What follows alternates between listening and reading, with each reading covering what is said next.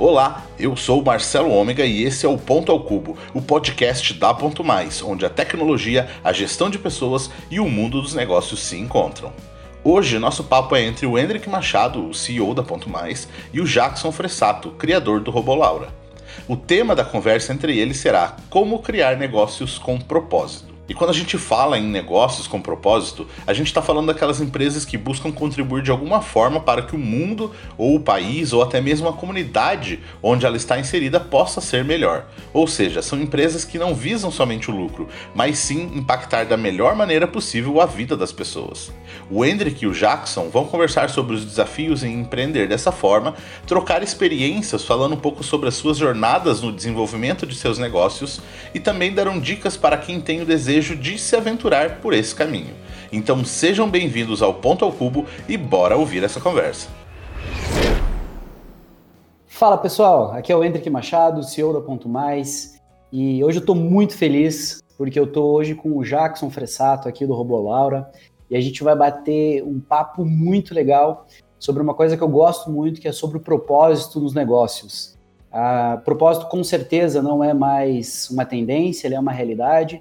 Mas também tem muita gente falando sobre o propósito um pouco sem causas, né? Então, uh, nosso objetivo hoje foi trazer uh, um convidado que tem isso na veia para a gente poder falar um pouco mais uh, sobre isso. Eh, Jackson, eu queria te já de antemão agradecer aí você pelo, pelo convite aí de, de aceitar o nosso convite para poder participar do nosso podcast. Se quiser dar um oi para a galera aí, fique super à vontade. Imagina, eu que agradeço. Eu fiquei super feliz aí com a oportunidade de falar um pouco mais e principalmente falar sobre esse tema de, de fazer as coisas, né, de criar, criar, participar desse universo econômico, desse universo de negócios, mais focado em propósito, né? E concordo com você. Tem muita gente tentando, tentando porque sabe que é, um, é um, uma boa proposta, mas fazer de verdade envolve muito mais do que só propor ou achar que pode, né? Envolve realizar, né? E talvez esse seja o grande desafio de tudo isso. Eu que agradeço. Vamos lá, vai ser um papo massa. Show, Jackson. Jackson já começando com pedrada aí, né? Acho que é esse o caminho mesmo para a nossa audiência aí. Sabe que a gente gosta muito de ser pragmático aqui, de que vocês possam terminar de ouvir esse podcast e sair com, com bons ensinamentos, com boas reflexões para já colocar em prática. Jackson, eu queria começar a nossa conversa aqui pedindo para você contar um pouco sobre o que é o Robolaura, né? E já entrando um pouco no nosso tema, qualquer história por trás dessa plataforma de inteligência artificial, queria que você pudesse contextualizar um pouquinho para a gente partir daí. Eu vou começar de trás para frente, né? Eu vou contar o que o que o Robolaura está fazendo hoje, né? Para deixar todo mundo mundo na mesma página e daí fica mais fácil de, de contextualizar a história. É, a Laura hoje ela está implantada em mais de 50 instituições é, médicas hospitalares, entre hospitais, prefeituras, planos de saúde, clínicas. É um projeto, é uma startup que já está consolidada, né? Inclusive nós estamos recebendo investimento aí para poder fazer um, um crescimento bem exponencial no Brasil e já começar nossos processos de internacionalização.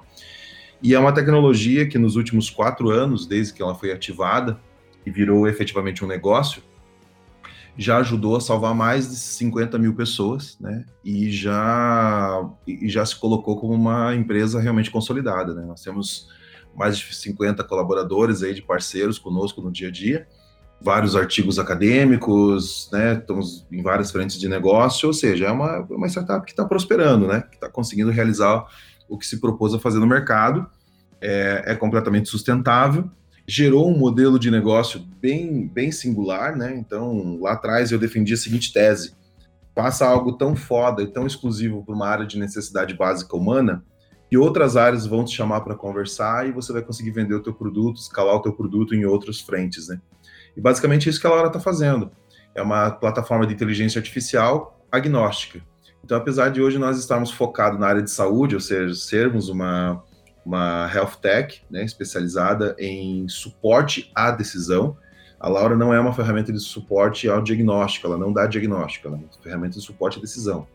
Então, ela está hoje dentro dos hospitais e nas instituições de saúde, ajudando os, os players a identificar quais são os riscos dos pacientes, ou seja, ela olha para a deterioração clínica do paciente. Por exemplo, pacientes que estão sendo atendidos pela crise do Covid agora, né, por toda essa essa situação da pandemia, o robô ele faz uma triagem eletrônica e encaminha para o melhor atendimento. Dentro do hospital, o robô sinaliza qual é o paciente que está mais crítico e faz com que a equipe assistencial dê atenção devida para ele. dentro do plano de saúde, ajuda o plano de saúde a fazer o melhor direcionamento do tratamento e o melhor apontamento de qual é a, qual é a melhor jornada para esse paciente. Dentro das prefeituras, ele está ajudando as prefeituras a usarem os melhores canais de atendimento e evitar que os postos e as centrais de atendimento fiquem sobrecarregadas por causa dessa crise de Covid e por causa de outras crises epidêmicas aí que estão sendo atendidas pelo robô.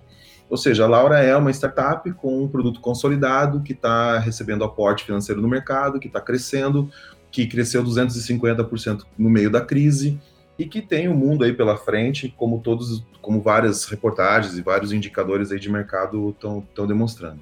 Quando que tudo isso começou? Não necessariamente há quatro anos atrás, né?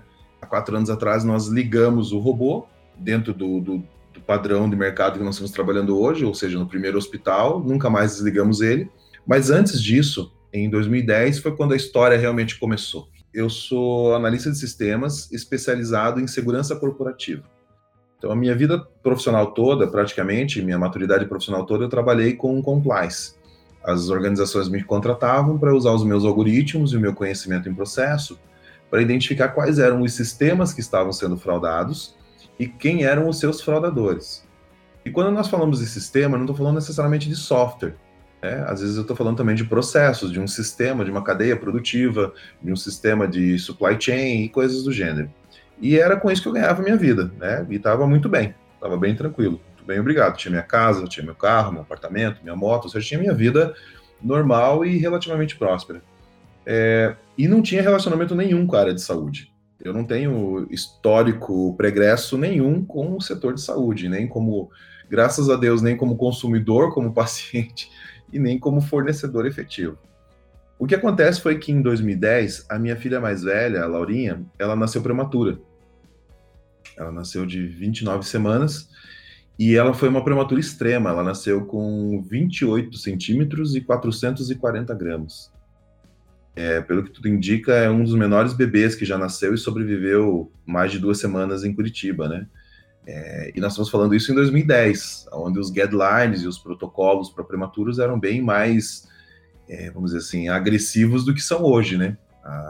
graças a Deus, graças a todo o universo, a medicina é uma constante evolução, né? Então, um guideline que existia, que restringia e que até podia provocar um dano severo para um paciente lá em 2010, hoje ele é completamente reajustado e, trabalhado de outras formas. Bom, nós identificamos o problema da, da Laura já na gestação dela, já na 21 primeira semana.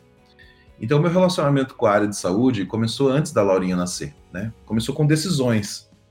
Uma das decisões foi que a gente tinha que escolher se nós íamos encerrar a gestação se nós íamos dar sequência a um projeto, um processo, um trabalho hercúleo e sem certeza que daria certo, né?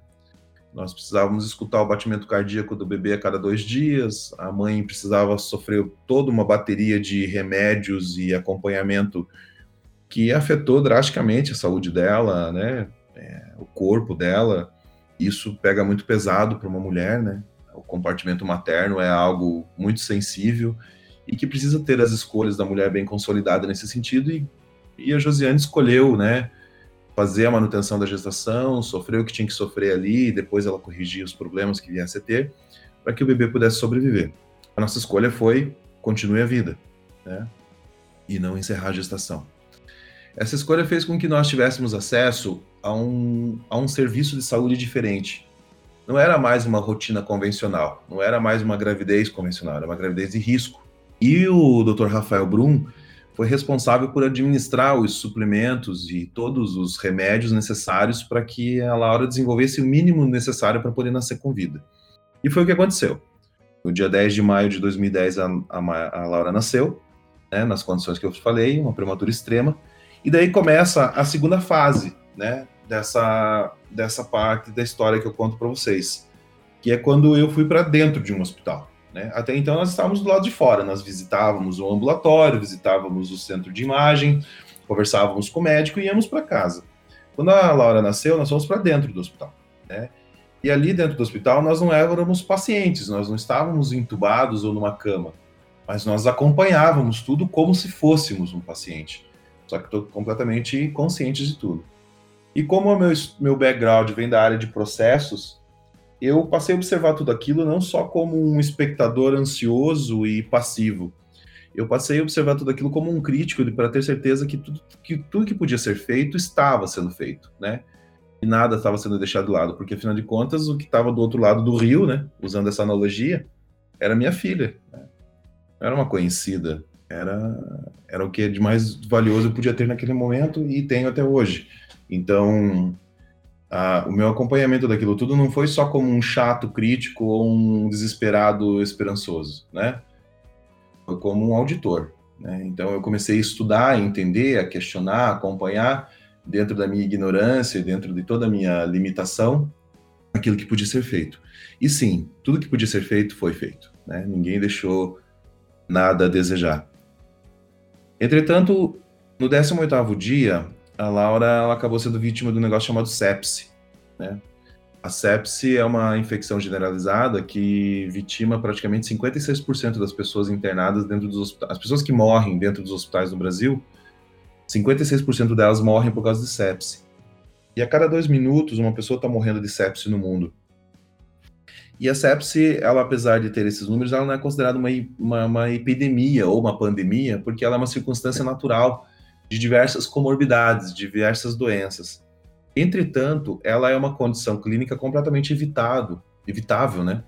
Se ela for, feito, for vista com antecedência.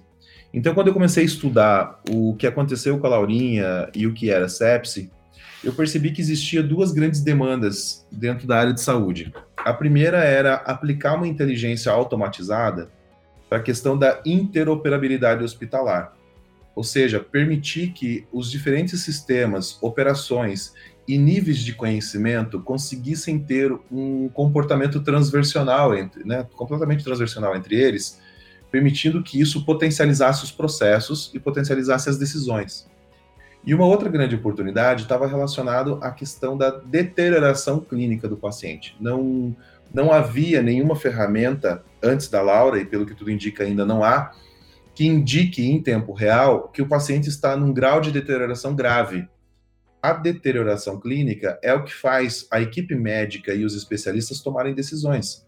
Então, você entra dentro de um hospital ou você procura um serviço médico com certa deterioração. Você não está bem. Alguma coisa está acontecendo no teu organismo. Você está com a sua imunidade baixa, você está com a sua doença provocando algum tipo de, de lesão interna. Ou seja, você está com o seu corpo, com o seu organismo deteriorando. E este monitoramento né, desta cadeia de deterioração, ou seja, desta constante baixa, é o que leva os médicos e especialistas a tomar decisões. Qual o melhor procedimento, qual o melhor protocolo, qual o melhor medicamento e assim por diante. Só que essa decisão ela é tomada mediante análises clínicas, informações.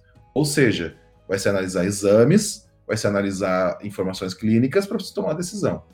E essa decisão é tomada quando todo esse conjunto de informação é analisado e lido. O que o robô Laura faz é ler essas informações frequente e freneticamente, a cada 3,8 segundos. E baseado no que ele foi treinado, porque é uma inteligência artificial, ele indica com horas de antecedência de todos os pacientes que estão internados no hospital, não só os que estão na UTI, qual é o paciente que está deteriorando de forma mais grave. Então ele fala basicamente assim para a equipe médica: meu querido, você vai ver todo mundo, eu sei disso. Mas olha esses dois caras na frente, olha esses três caras na frente, porque eles estão com uma curva fora daquilo que você me treinou. Eu não sei o que está acontecendo, você sabe. Olha eles primeiro. E essa gestão da classificação da fila faz com que esses pacientes recebam uma atenção diferenciada pelo seu estado clínico e a mudança de conduta automaticamente influencia no resultado. Então é por isso que a gente consegue participar nessa salvaguarda aí de mais de 50 mil vidas nesses últimos quatro anos, porque o robô literalmente ajudou a salvar essas vidas, porque sinalizou em tempo real o que estava acontecendo. Então, assim, dentro desses esses minutos aí que vocês me deram de introdução. É isso que a Laura faz, é isso que a Laura está fazendo e é por isso que ela existe.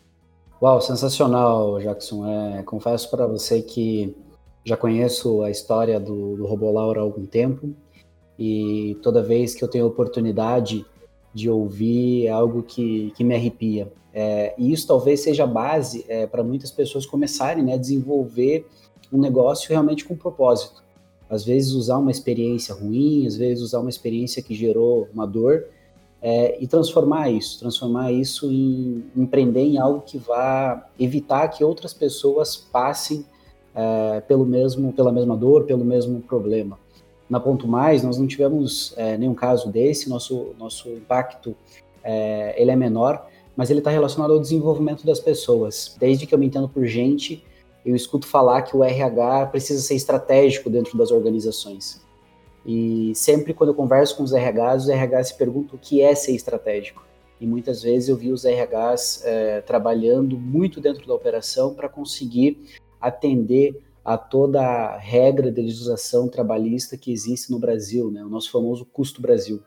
Então, a Ponto Mais ela nasceu com esse propósito de levar tempo para os RHs, né? para que realmente a gente pudesse tirar uh, deles esse tempo para que eles dedicassem no desenvolvimento das pessoas, porque a gente acredita, a gente acredita no desenvolvimento do negócio, no sucesso do negócio, baseado no desenvolvimento das pessoas. É, a gente vê também, Jacques, que muitas vezes, é, quando alguém empreende né, com, essa, com esse propósito, né, com, com esse objetivo, algumas pessoas podem até desconfiar desse real motivo, é, que, qual empresa existe, ou se existe algum interesse escondido por trás. Você chegou a passar nisso em algum pitch que você fez? Você falou que está no, no, meio de uma rodada de investimento.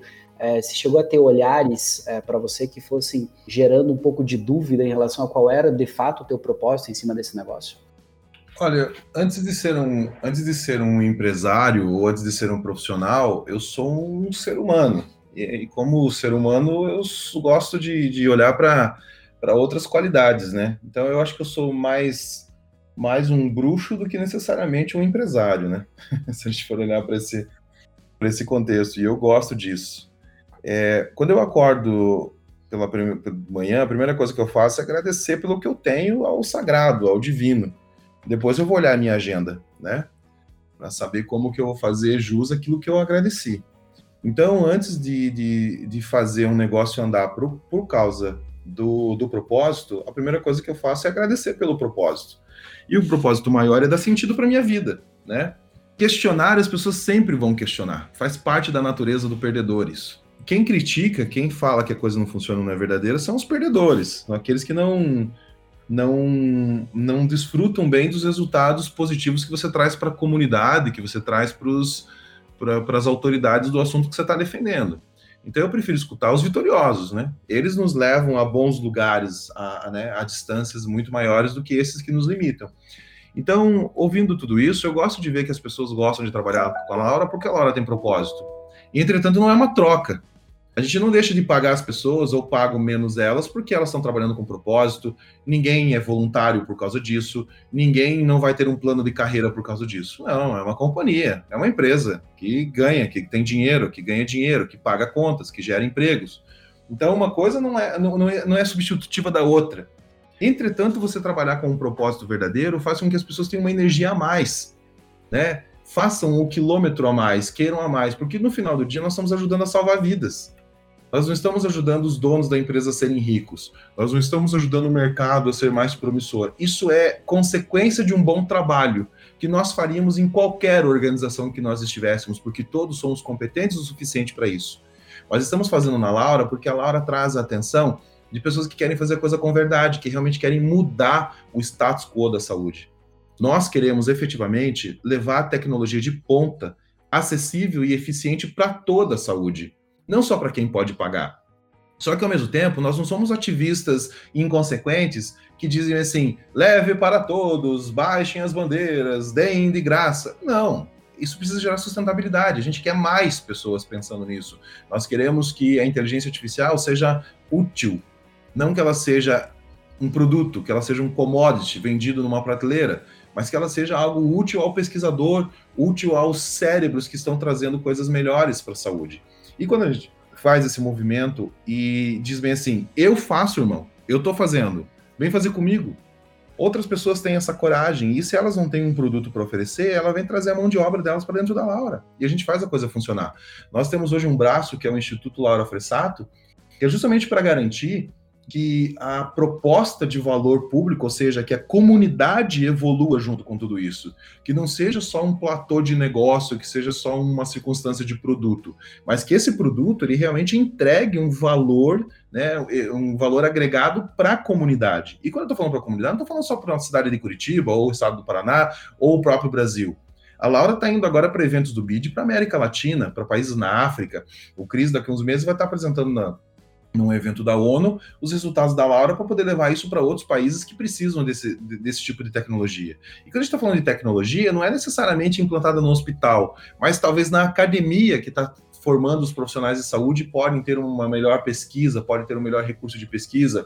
Talvez aí para grupos que estão trabalhando com frentes de ação comunitária que precisam de uma ferramenta para poder ajudar eles na triagem em grande espaço. Ou seja, as frentes e as oportunidades são muitas. Por que olhar só para a parte de negócio? Por que olhar só para a grana? A grana vem, a grana virá. Lá atrás, quando eu botei tudo que eu tinha, porque eu botei tudo que eu tinha, botei casa, carro, apartamento, moto. Eu falo que a moto foi a parte mais difícil, inclusive, dessa, dessa coisa toda. Não vou, dizer, não vou mentir, não vou ser hipócrita, doeu um pouco na hora que eu tive que me desfazer dela. Mas foi, foi, rodou. E sem dó nem piedade. Eu beirei a pobreza.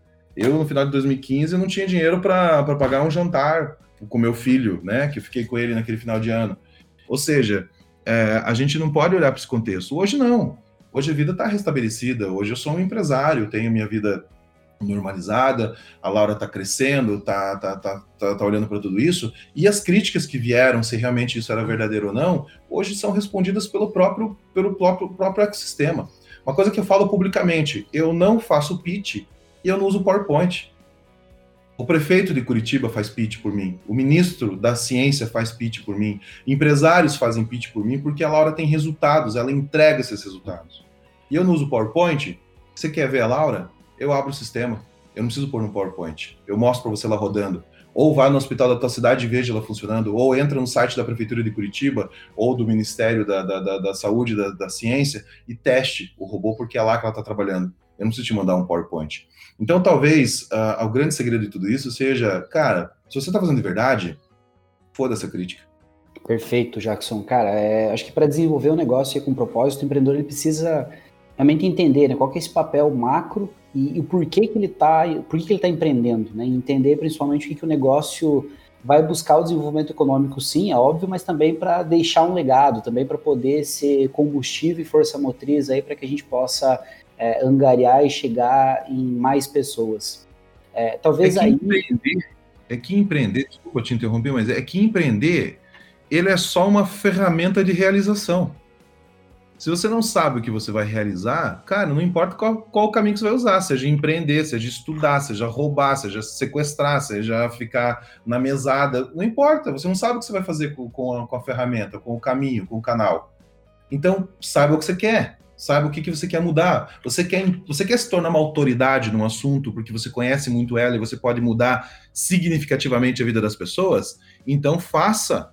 Se você não tem esse, essa dinâmica de autoridade, por exemplo, eu não sou uma autoridade em saúde, eu não sou uma autoridade em, te, em tecnologia, da, em, em tecnologia da informação, eu não sou uma autoridade em inteligência artificial. Então eu vou para o segundo canal, eu vou empoderar a comunidade eu vou trazer prosperidade para a comunidade, eu vou mudar o status quo de como as pessoas têm acesso ao conhecimento, e tendo acesso ao conhecimento, isso vai mudar a salvaguarda das suas vidas. É só você escolher qual canal que você quer investir, e daí escolha a melhor ferramenta. No nosso caso, empreender foi a melhor ferramenta, ela foi mais impactante.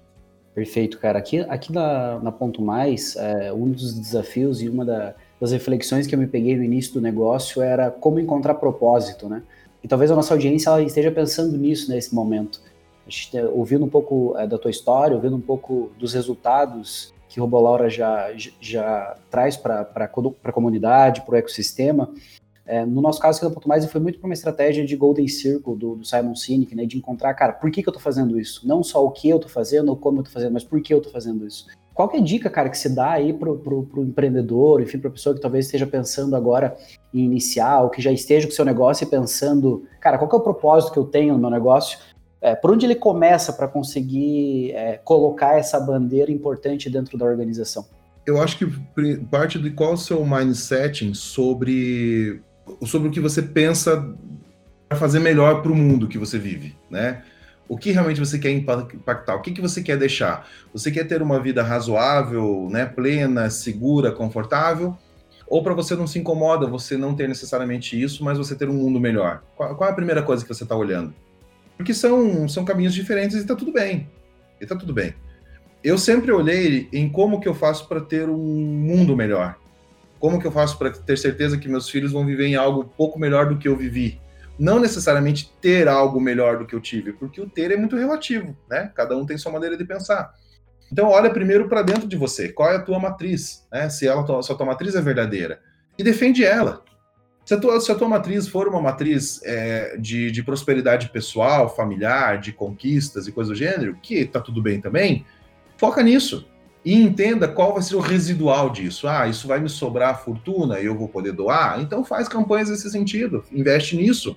Ah, esse residual vai ser, sei lá, um pouco de benefício onde eu vou poder fazer. Cara, o Bill Gates fez isso, o Bill Gates está fazendo isso. O Bill Gates foi lá, prosperou, cresceu, se tornou o homem mais rico do mundo várias vezes, né? Fez um negócio que é praticamente onipresente no mundo todo e hoje ele está usando a fortuna dele para tentar mudar o mundo. Foi uma maneira que ele escolheu, é um caminho. Agora você quer que a prosperidade faça parte do teu registro histórico, ou seja, você quer deixar esse legado, então você não pode pensar para você. Você não pode pensar para o teu, pro, pro teu futuro direto, para tua família direto. Você tem que pensar como que você impacta as pessoas em volta. Então, quando eu decidi fazer isso, eu pensei assim, cara, como que eu faço isso? Como que eu, o que eu faço para impactar efetivamente a vida de um bilhão de pessoas? E impactar a vida de um bilhão de pessoas não é um contador, impactei mais um impactei outro, impactei três. Esse podcast provavelmente vai impactar N pessoas. E eu não vou conseguir ter esse contador. Essas pessoas, por sua vez, vão contar no almoço de domingo o que ouviram, que por sua vez vão impactar outras. Isso se torna uma cadeia de influência tão grande que a gente já nem percebe mais quem está olhando para isso e está mudando a sua conduta na maneira de olhar. Quando eu decidi fazer algo para ajudar os outros, eu pensei da seguinte forma: o que aconteceu comigo e com a Laura é irreversível. Você já parou para pensar o que significa a palavra irreversível? Você já entendeu o peso que ela tem nisso? É imutável. Você não pode fazer mais nada. Não tem governo que resolva, não tem religião que resolva, não tem sábio, não tem tecnologia, não tem nem, nem o sagrado está resolvendo isso de uma forma tão efetiva como a gente quer. Irreversível. Então por que, que eu vou gastar energia nisso? Por que, que isso vai ser a matriz de qualquer coisa na minha vida? Não, que seja o que eu vi. E o que eu vi pode mudar a vida de outras pessoas. Então, meu querido, eu gosto de dois, dois ditados que regem muito as minhas orações, que regem muito o meu dia a dia. É, caridade não é metade do nosso ouro. Caridade é metade da nossa respiração. E se você não souber o que doar, doe a tua metade. Então, olhando para isso, olhando para esses dois conceitos védicos, faça as tuas escolhas entenda qual é, teu, qual é a tua proposta pessoal e daí gere um propósito empreendedor. Empreenda para mudar a vida dos outros. Mas se a tua vida precisar de manutenção, você não vai conseguir fazer isso para ninguém. Show, Jackson. Partindo para o final do nosso bate-papo, é, queria te fazer mais uma pergunta que está relacionada ao momento é, de investimento é, que vocês estão passando. Queria te perguntar se você, na tua visão e pela, pelas tuas, pela tua experiência, se ter propósito é, ajuda é, ou deixa mais fácil você trazer mais adeptos para a causa é, ou não. Isso, isso não importa para uma, uma rodada de investimento, onde as coisas passam a ser olhadas talvez para mais números. Como que você viu isso na caminhada do, da, do Robolaura? Eu, eu descobri que é, literalmente a, o, a parte de negócios funcionam com a mão livre do mercado. Isso vai acontecer de qualquer jeito. Você tendo ou não tendo propósito, você tendo um bom produto e uma solução, você vai receber o dinheiro, você vai evoluir, isso vai acontecer. Não, não muda. Eu sou um homem, um profissional que eu que eu teria um negócio próspero de qualquer frente. Eu tinha um negócio próspero antes. Eu, eu sempre fui um homem que gerei prosperidade, um profissional que gerei prosperidade. Isso não está acontecendo com o projeto da Laura. Eu tinha minha vida antes, tanto que eu tive patrimônio para queimar, né? E eu não veio de uma família abastada. Isso eu não ganhei de pai e mãe.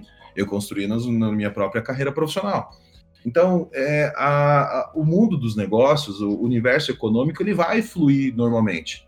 A questão é que o propósito vai trazer melhores pessoas para o teu lado. Show. Acredito muito nisso também, cara. É, acho que é isso, pessoal. Se vocês tiverem aí alguma dúvida, se quiserem saber mais sobre o Robolaura, mais sobre negócios com propósito aí, é, entre em contato comigo, com o Jackson, adicione a gente aí no LinkedIn. A gente pode, sem dúvida, conversar mais sobre o assunto, explorar um pouco mais é, do que a gente trabalhou aqui nesse podcast. Obrigado, Jackson, pela conversa, cara. Foi é, realmente de criar borboletas no estômago, no estômago aqui. Eu queria, se quiser deixar algum recado final aí para o público, fique super à vontade. Por favor, eu que agradeço, né? Todo, todo palco é, é um belo local para se mostrar quem você é de verdade, não para mostrar máscaras, né? Então eu que agradeço essa oportunidade, esse convite. E, cara, me, me procurem nas redes sociais aí, Jaque Fressato, né? Dois S e dois T's. Fique à vontade de indagar, de sugerir, de acompanhar. Estou super à disposição, tá bom? Gratidão aí pela oportunidade. Show.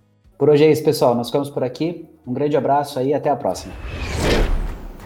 O Ponto ao Cubo é um podcast feito pela Ponto Mais, que é a sua parceira para o RH mais estratégico e um controle de ponto menos burocrático.